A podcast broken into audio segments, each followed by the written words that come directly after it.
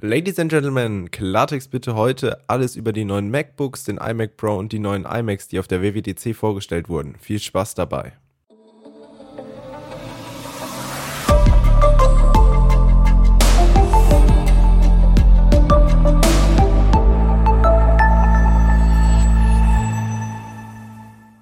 Anders als sonst hat Apple bereits im Juni ihr komplettes Mac-Line-Up geupdatet. Sowohl die MacBooks als auch die iMacs sind mit den neuen Intel Kaby Lake Prozessoren ausgestattet worden. Preislich gab es auch eine Senkung. Die Einsteigermodelle, also das MacBook Pro ohne Touchbar und der 21,5 Zoll 4K iMac liegen jetzt bei 1499 Euro.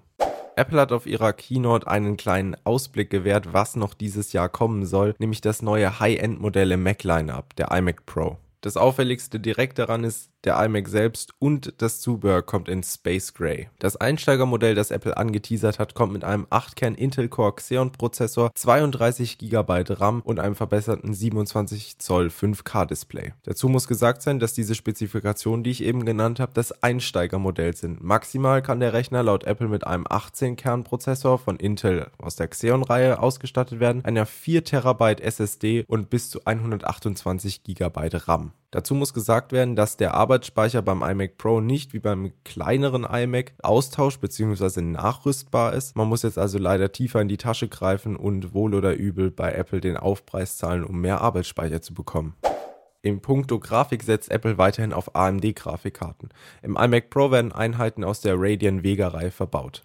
Uns allen ist bekannt, dass Apple sich vor allem in den letzten Monaten nie wirklich mit Ruhm bekleckert hat, was die Anschlusssituation angeht. Der iMac Pro kann sich aber wirklich sehen lassen. Auf der Rückseite finden sich vier Thunderbolt 3 Anschlüsse auf der Basis von USB-C, vier normale USB-Anschlüsse, ein SD-Karten-Slot, ein Kopfhöreranschluss sowie ein Ethernet-Anschluss, der bis zu 10 Gigabit Durchsatz unterstützt.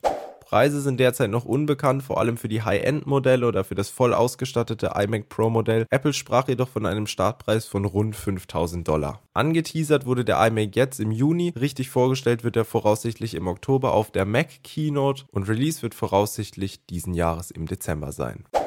Genug vom iMac Pro kommen wir zu den normalen iMacs. Auch bei diesen hat Apple das Display deutlich verbessert. Die Panels sind in Zukunft 43% heller als bei den Vorgänger oder bei den aktuellen Modellen.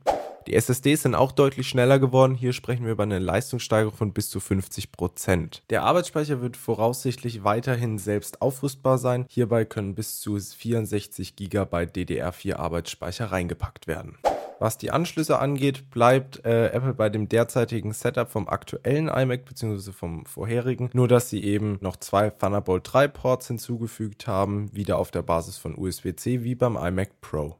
Dank AMDs Radeon Pro Grafikkarte mit bis zu 8 GB VRAM sollen bis zu 80% mehr Grafikleistung möglich sein. Somit besteht jetzt also die Möglichkeit, wirkliche VR-Inhalte selbst auf dem iMac zu generieren, die sich absolut sehen lassen können. Apple hat das Ganze auch auf der Keynote direkt demonstriert. Wenn ihr das sehen wollt, sucht mal bei YouTube nach WWDC 2017 Keynote und skippt dann ein bisschen durch, solange bis ihr zum iMac kommt. Das Beispiel, was sie zeigen kann, sich wirklich absolut sehen lassen. Wenn euch das alles jetzt so begeistert habt, dass ihr sagt, ich möchte entweder ein neues MacBook oder einen neuen iMac haben, dann könnt ihr euch die Modelle bereits online konfigurieren und dort auch direkt bestellen. Damit sind wir auch schon wieder am Ende dieser Folge angelangt. Ich hoffe, es hat euch mal wieder gefallen. Wenn ja, dann lasst uns doch hier bei iTunes eine Bewertung da. Wir würden uns sehr darüber freuen. Oder folgt uns auf Twitter, Facebook oder Instagram jeweils mit dem Username klartext. ausgeschrieben. Dann bedanke ich mich recht herzlich fürs Zuhören und ich hoffe, wir hören uns das nächste Mal wieder, wenn es wieder heißt Klartext bitte.